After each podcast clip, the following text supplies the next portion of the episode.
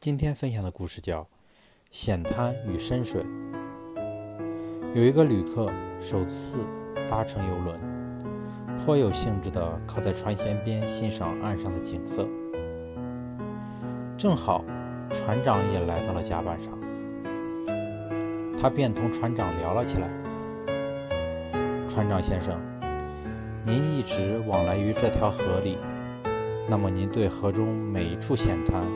一定都知道的一清二楚了吧？船长说：“我对河中的险滩并不全不清楚。”旅客惊讶地说：“您不知道哪里有险滩，那怎么开船呢？”船长说：“呵呵，为什么要在险滩之间摸索呢？我知道深水在那里，不就够了吗？”